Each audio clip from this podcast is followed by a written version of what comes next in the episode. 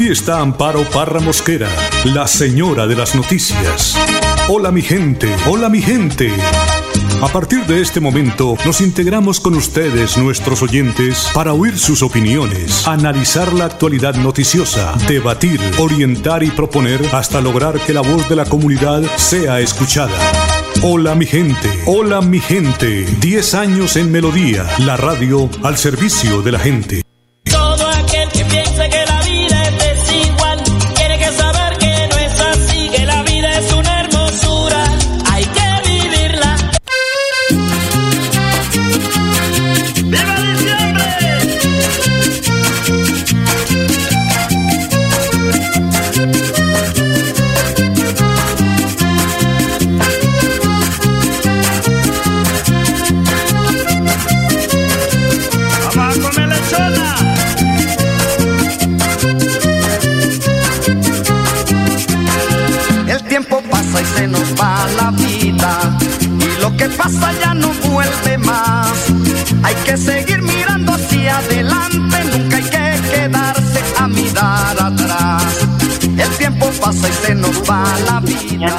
Muy buenos días a los amables oyentes de Hola mi gente. Aquí estamos para saludarlos y compartir con ustedes hoy viernes 11 de noviembre, que es el Día de la Independencia de Cartagena de Indias, que se celebra precisamente hoy 11 de noviembre, de noviembre y es un día pues que ha sido festivo para toda la nación. Pero como las cosas cambian, pues tiene especial importancia en la capital del departamento de Bolívar, donde se conmemora la declaración automática de la ciudad de la monarquía española en 1811. Eh, hay que decir que pues Cartagena está de fiesta, todo el departamento de Bolívar, y eso pues es una conmemoración importante. Y hoy también es el Día del Bombero en Colombia, que se celebra el 11 de noviembre, según la resolución 0661 del 2014. El Ministerio del Interior reglamentó que el 11 de noviembre es el Día de los Bomberos de Colombia. Esta conmemoración tiene origen en el primer registro histórico de un grupo de ciudadanos unidos y organizados para combatir los incendios en Cartagena de Indias durante el acontecimiento de su independencia. 8 de la mañana, dos, minutos, dos minutos, iniciando el programa con el Padre Sassano que nos orienta hoy, orienta nuestras vidas para ser grande o pequeño. Mateo 11 del 11 al 15. Ser grande en lo pequeño. Lo primero que vemos es ser grande y nosotros en la vida cristiana estamos llamados a vivir en lo cotidiano como grandes y no como víctimas. Somos jugadores de la vida que nos queremos comer la cancha y es jugarla, enfrentarla, vivirla. Y cada día es enfrentarla a la vida y saber poner el pecho a las balas, enfrentar las cosas, sí, enfrentarlas aunque nos hieran, aunque nos golpeen. Ser grande es esforzarse, ser grande es levantarse cuando uno cae. Ser grande en la presencia de Dios es confiar en Dios y no en las fuerzas de uno. Ser grande es saber que Dios lo puede todo y que uno es nada, pero que con Dios se hace todo. Pero también vemos a los violentos.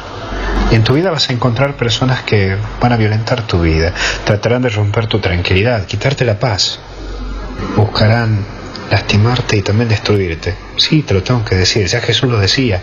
Hoy Jesús te lo recuerda y si miras tu historia cristiana, la tuya y la mía, verás que hay muchos cristianos que no se achicaron, que enfrentaron a la vida. Acuérdate de los cristianos perseguidos y aquellos que siguen siendo perseguidos en distintas partes del mundo. Supieron vencer tantas violencias con paz de corazón y presencia de Dios. Me viene a la cabeza Santa Vaquita. Qué hermosa su historia, te la recomiendo. Si hoy tenés personas que te violentan y quieren sacar lo peor de vos, lucha y enfrentá. Te recomiendo que vuelvas a vos y saques lo que te da tu identidad.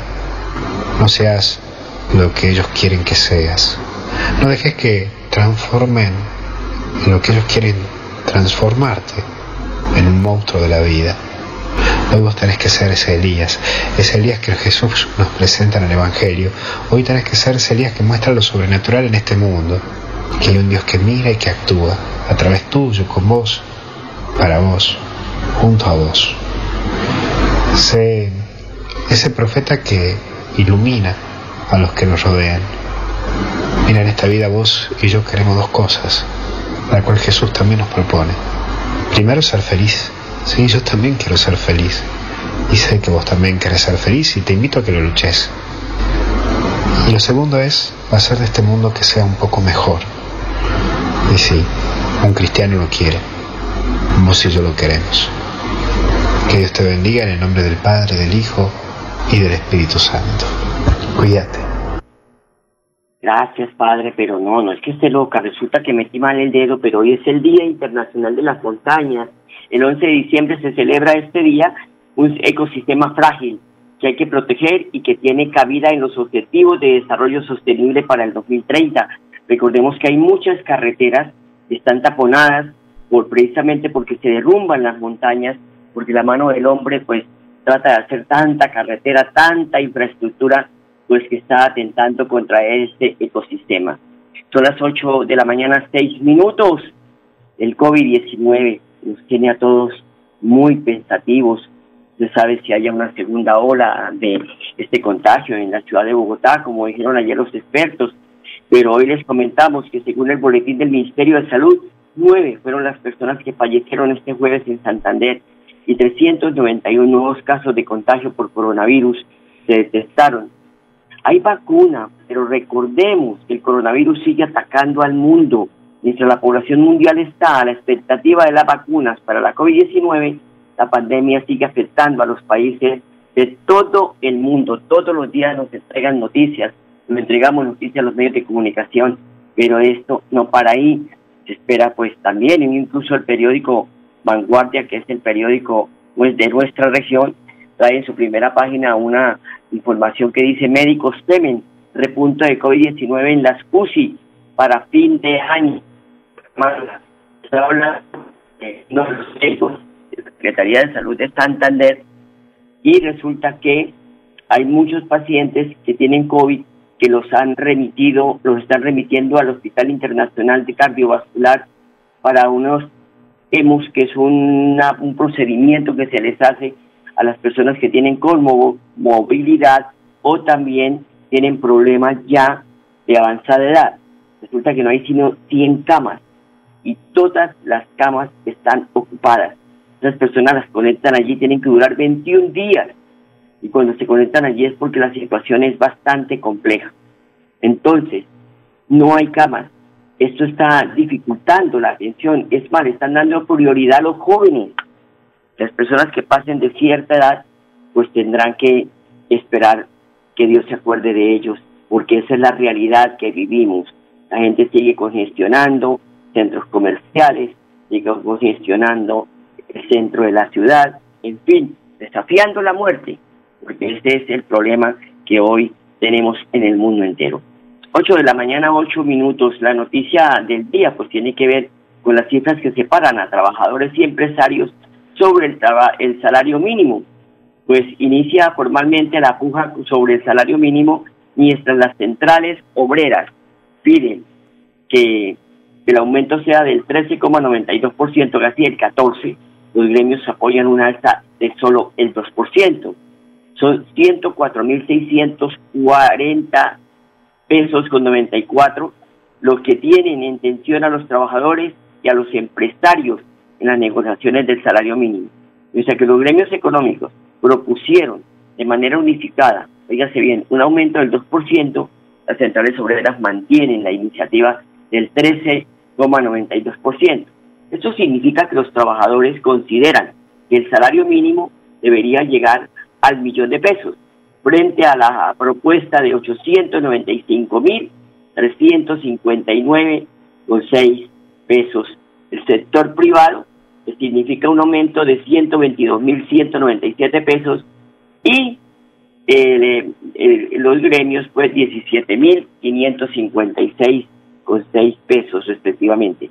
De acuerdo con Rosemary Quintero, presidenta de ACOPI, su propuesta prevé una mejora en el ingreso y la intención es que sirva para preservar el empleo ya existente que no queremos perder, dice, y recuperar los puestos de trabajo que se disminuyeron a causa de la pandemia. 8 de la mañana, 10 minutos. Otro huevo que quiere sal. Resulta que el Rodolfo Hernández quiere recoger firmas para revocar al alcalde de Bucaramanga, la Liga Anticorrupción Movimiento del exalcalde Rodolfo Hernández continúa adelante con la organización del proceso de revocatoria del mandatario Juan Carlos Cárdenas como el alcalde de Bucaramanga y precisamente fue la liga que respaldó la candidatura de Cárdenas Rey al Palacio Municipal. Así lo dio a conocer la concejal de la Liga Bucaramanga, Luisa Ballesteros, al declarar que si bien aún le faltan detalles sobre la organización, el proceso de revocatoria continúa adelante. Está avanzando en el proceso, dice la concejal. No todo está pues organizado. Dice que eh, están en la etapa de planificación del proceso de revocatoria del mandatario Juan Carlos Cárdenas, indicó la cabildante. Según fuentes al interior de la liga, el movimiento espera recaudar por lo menos 40 mil firmas para validar el proceso revocatorio. Recolección de firmas iniciará en el mes de enero. Otra pata que le falta a la mesa, por favor. Pero, como si las palos estuvieran para hacer cucharas. Dios mío, hay que mirárselo primero, la página, el ojo ajeno. ¿Qué hizo el, doctor Rodolfo Hernández por Bucaramanga en cuatro años? ¿Y qué está haciendo este señor? Apenas va a cumplir un año. Dejémoslo y esperemos a ver qué pasa. Y el patrullero Edwin Jaime Torres, natural de Piedecuesta, falleció por COVID-19. Jaime Torres eh, deja dos pequeños hijos tras haber perdido su batalla mientras estaba internado en la clínica Chayo de Bogotá. El general Luis Ernesto García comandante de la Policía Metropolitana, relató los últimos momentos del uniformado, que se contagió del virus en cumplimiento de su labor. La Policía Nacional lamenta profundamente la muerte de nuestro patrullero Edwin Jaimes Torres, un funcionario de 15 años de servicio y 6 meses, adscrito a la Estación de Policía Norte CAI Café Madrid. Durante su tiempo de servicio se destacó por su lucha contra el microtráfico y especialmente por mantener las cifras en materia de reducción de convivencia y seguridad ciudadana.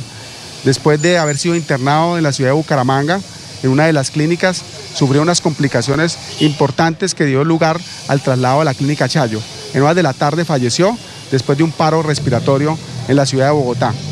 Extendemos las, nuestras condolencias a la familia y el acompañamiento será perenne a la familia del señor patrullero. Son las 8 de la mañana, 12 minutos. Voy a la pausa, ya regresamos. Se queda calladito. Si eres víctima de conflicto armado, te invitamos a realizar tu declaración de hechos en las respectivas instituciones municipales con el fin de quedar incluido en el Registro Único de Víctimas, RUP. Si necesitas recibir atención en salud de urgencia y aún no te encuentras inscrito, te puedes acercar al Hospital San Juan de Dios de Florida Blanca en la carrera 8, número 330. No estás sola.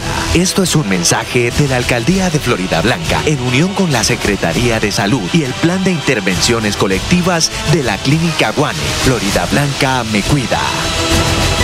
¿Quieres combinar trabajo con estudio, manejar el tiempo y fomentar tu autonomía? La UIS te ofrece programas en modalidades distancia y virtual para el primer periodo académico de 2021. La UIS a un clic, porque estudiar a distancia nunca estuvo tan cerca. Cumple el sueño de ser técnico, tecnólogo o profesional UIS. Pago de inscripciones hasta el 21 de enero de 2021. Mayores informes al teléfono 634-4000, extensiones 1451 y 2612. Esta segunda temporada de lluvia se extenderá hasta diciembre. Por eso, permanece alerta ten una linterna y un silbato a la mano. Y en caso de emergencia, comunícate a cualquiera de nuestras líneas de atención. 132, Cruz Roja. 144, Defensa Civil. 119, Bomberos. 123, Policía Nacional. Actuemos con precaución. Gobernación de Santander. Siempre Santander.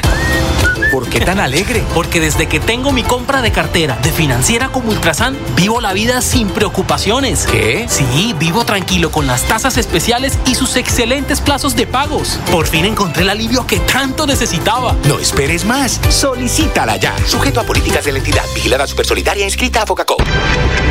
En Florida Blanca nos hemos tomado el tiempo para hacer las cosas bien.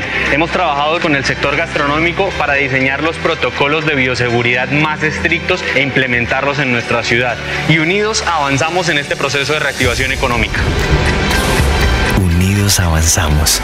Gobierno de Florida Blanca. ¿Quieres combinar trabajo con estudio, manejar el tiempo y fomentar tu autonomía? La UIS te ofrece programas en modalidades distancia y virtual para el primer periodo académico de 2021. La UIS a un clic, porque estudiar a distancia nunca estuvo tan cerca. Cumple el sueño de ser técnico, tecnólogo o profesional UIS. Pago de inscripciones hasta el 21 de enero de 2021. Mayores informes al teléfono 634 4000, extensiones 1451 y 2612.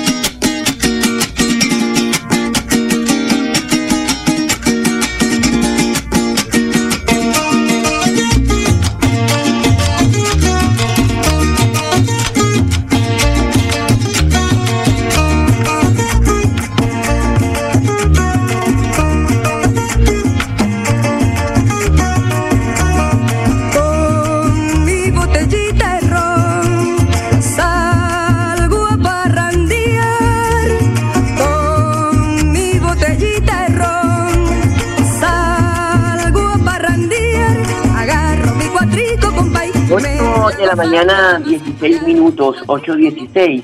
El gobernador de Santander, Mauricio Aguilar, reitera que el uso y manipulación de la pólvora está totalmente prohibido. Así que padres de familia, si ustedes son sorprendidos porque un niño se les quemó, pues van a tener problemas con la justicia. Durante esta época de sembrina está prohibido el uso de la pólvora no solo la venta, la manipulación, la comercialización, la venta ambulante y que realmente solo pueda ser usada por profesionales. Hay que decirle a los padres que no le compren las chispitas a sus hijos, los totes, porque eso es lo que realmente está causando ese tipo de accidentes. Aquí tenemos dos quemados en el departamento de Santander, un joven de 24 años, una señora de 71 años. No solo los niños son los que sufren estas quemaduras, también los adultos. Por eso estamos prohibiendo el uso y la manipulación de estos juegos artificiales y de la pólvora en este mes de diciembre. Y además las consecuencias psicológicas de quemaduras con pólvora son inminentes.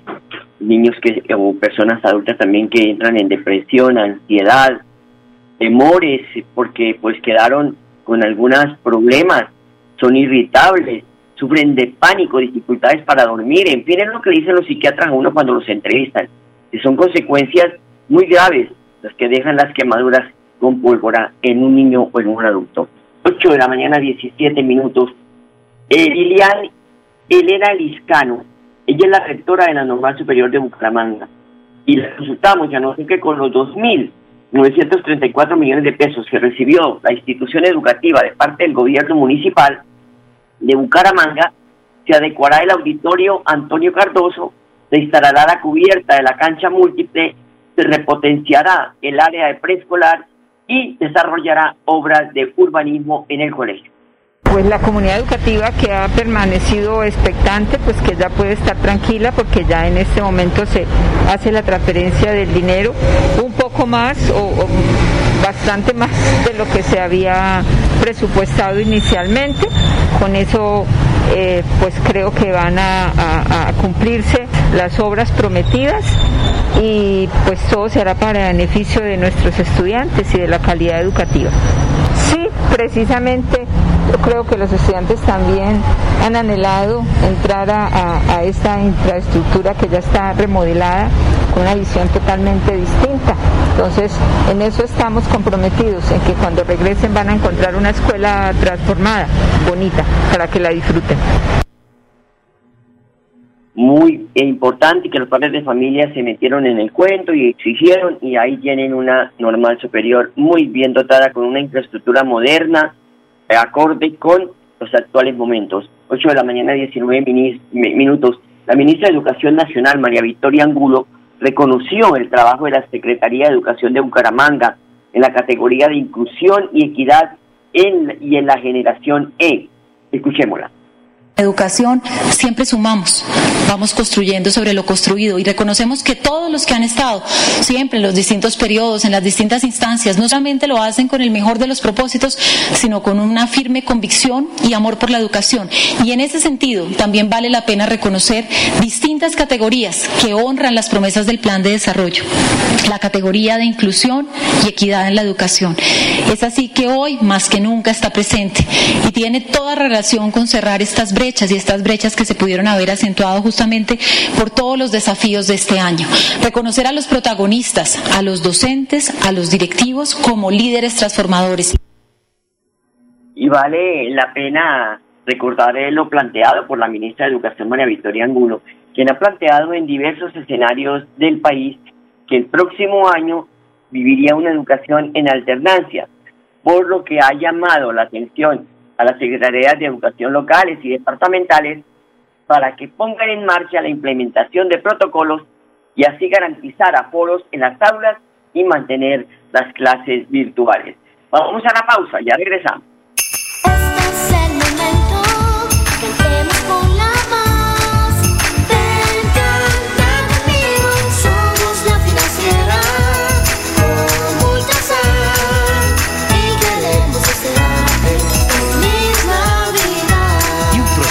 Nuevo 2021. ¿Sabías que la competitividad y el desarrollo de un departamento están relacionados con la infraestructura vial? Por eso, con el Pacto Funcional Siempre Santander, abrimos camino hacia el progreso. Gobernación de Santander. Siempre Santander. Desde la Alcaldía de Florida Blanca invitamos a todas las familias florideñas, a nuestros presidentes de juntas de acción comunal, para que se unan al concurso de pesebres ecológicos que estamos impulsando para preservar nuestro medio ambiente. Estamos recibiendo las inscripciones en el formulario que deben diligenciar a través del link que se encuentra en nuestras redes sociales. Participen en familia, en comunidad. En esta Navidad, unidos avanzamos. ¿Pensando en cómo impulsar tu negocio? No te preocupes. En Financiera como Ultrasan, hoy más que nunca estamos contigo. Si eres microempresario independiente y necesitas capital para invertir en tu negocio, solicita tu crédito independiente y disfruta de bajas tasas de intereses y condiciones especiales. En Financiera como Ultrasan, nuestra pasión por cooperar nos inspira a avanzar juntos. ¿Quieres combinar trabajo con estudio, manejar el tiempo y fomentar tu autonomía? La UIS te ofrece programas en modalidades distancia y virtual para el primer periodo académico de 2021. La UIS a un clic, porque estudiar a distancia nunca estuvo tan cerca. Cumple el sueño de ser técnico, tecnólogo o profesional UIS. Pago de inscripciones hasta el 21 de enero de 2021. Mayores informes al teléfono 634-4000, extensiones 1451 y 2612. En estas navidades quiero bailar, en estas navidades quiero gozar.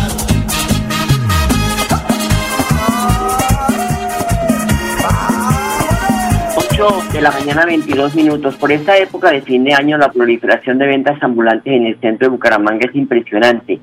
La alcaldía ha reforzado los operativos de control en el centro, esto con el fin de verificar el cumplimiento del pacto social que busca mantener el orden de los vendedores informales.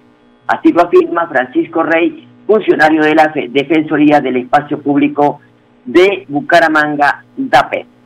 En la alcaldía de Bucaramanga somos conscientes que el espacio público es un escenario fundamental para promover el autocuidado y el mutuo cuidado en medio de la pandemia. Pero adicionalmente, que debido a los efectos económicos de esta pandemia, tenemos un fuerte fenómeno de informalidad en nuestro espacio público. Por eso estamos en este momento en el centro de la ciudad con todo el equipo de la alcaldía promoviéndoles a los ciudadanos y a los comerciantes que ejerzamos una actividad en el espacio público de manera responsable, en cumplimiento de lo que hemos denominado el pacto social por el autocuidado, el bienestar social y la reactivación económica. Estamos en este momento integrados por miembros del equipo de la Secretaría de Salud, del Departamento Administrativo del Espacio Público, de la Secretaría de Desarrollo Social, el equipo de gestores de convivencia y de inspección de espacio público de la Secretaría del Interior, quienes nos hemos sumado en este esfuerzo para hacer pedagogía del pacto, enseñarle a los ciudadanos, a los comerciantes y a los vendedores informales qué es lo que se debe hacer y qué es lo que no se debe hacer durante esta temporada de Navidad en el espacio público. Todo con un fin último y es garantizar el cuidado de la vida en medio de nuestra temporada navideña. Pero por su parte, Rafael Páez, que es el presidente de la Corporación de Vendedores Informales de Bucaramanga, agradeció la actitud del gobierno municipal que se tomó el trabajo de pensar en los vendedores ambulantes y como ha dicho él, nos comprometió a hacer las cosas bien para poder vender en la calle. Excelente, en este año es lo único que hemos visto que la alcaldía de Bucaramanga se tome el trabajo de pensar en el vendedor, no como siempre había pasado que nos sacaban, nos atropellaban. Pues gracias a Dios y la alcaldía de Bucaramanga ha pensado y hemos hecho un pacto para poder hacer las cosas bien y salir, no tan solo la alcaldía, sino el comercio y los vendedores. Salimos beneficiarios de este pacto que hemos hecho. También tenemos la opinión de la comerciante formal Adriana Hernández, quien afirma que la firma de este pacto no solo ayuda a las ventas informales, sino también al comercio organizado. Pues por uno lado bien, porque pues nos ayuda a ambas partes, tanto a los vendedores ambulantes como a nosotros, porque eso hace que entre más, como más gente acá a la, al centro comercial. Y pues ya sería un pacto de ambos de tener convenios para no aglomeraciones, que no se no haya tanta gente, que, que exijamos el tapabocas, la economía, porque pues fue un año muy duro para todos, eh, tanto como para los dueños de los establecimientos, como para mucha gente que se quedó sin empleo tras la pandemia, y que pues como dice todo, todos necesitamos, todos necesitamos alimentar a nuestras familias, entonces pues sí es bueno y también apoyarnos entre todos. Un llamado para todos es usemos el tapabocas, en la casa nos esperan nuestros hijos, nuestra familia, nuestros esposos, nuestros papás, eh, tengamos nuestros implementos de bioseguridad y que no pasemos en alto algo que es una enfermedad que todavía no se ha ido. Así, eso es una enfermedad que no se ha ido. Olga Estupiñán es compradora en la calle y expresó que están organizados, respetando las vías del peatón, utilizando todo bien el tapaboca, que permite pues comprar sin miedo. Bueno, pues en el sentido del comercio, excelente, me parece bien porque están respetando pues la vía de, la vía vehicular, está pues aparte el, el comercio y pues no, chévere, me ha parecido muy chévere. Bueno, lo más importante es cuando se salga a la calle, pues con su tapaboca, eh, pues donde se vea que se pueda uno hacer el lavado de manos, pues realizarlo. Eh, pues cuando salgan de la casa, pues que no salga toda la familia, sino uno por familia. Bueno, ahí están las recomendaciones. A ustedes, amables oyentes, gracias por su sintonía. Les deseo un feliz fin de semana y hasta el lunes 14 de diciembre. Hola mi gente, hola mi gente, hola mi gente, hola mi De lunes a viernes a las 8 de la mañana. Hola mi gente, un compromiso diario con la comunidad, un micrófono abierto para el pueblo. Conduce Amparo Parra Mosquera, la señora de las noticias.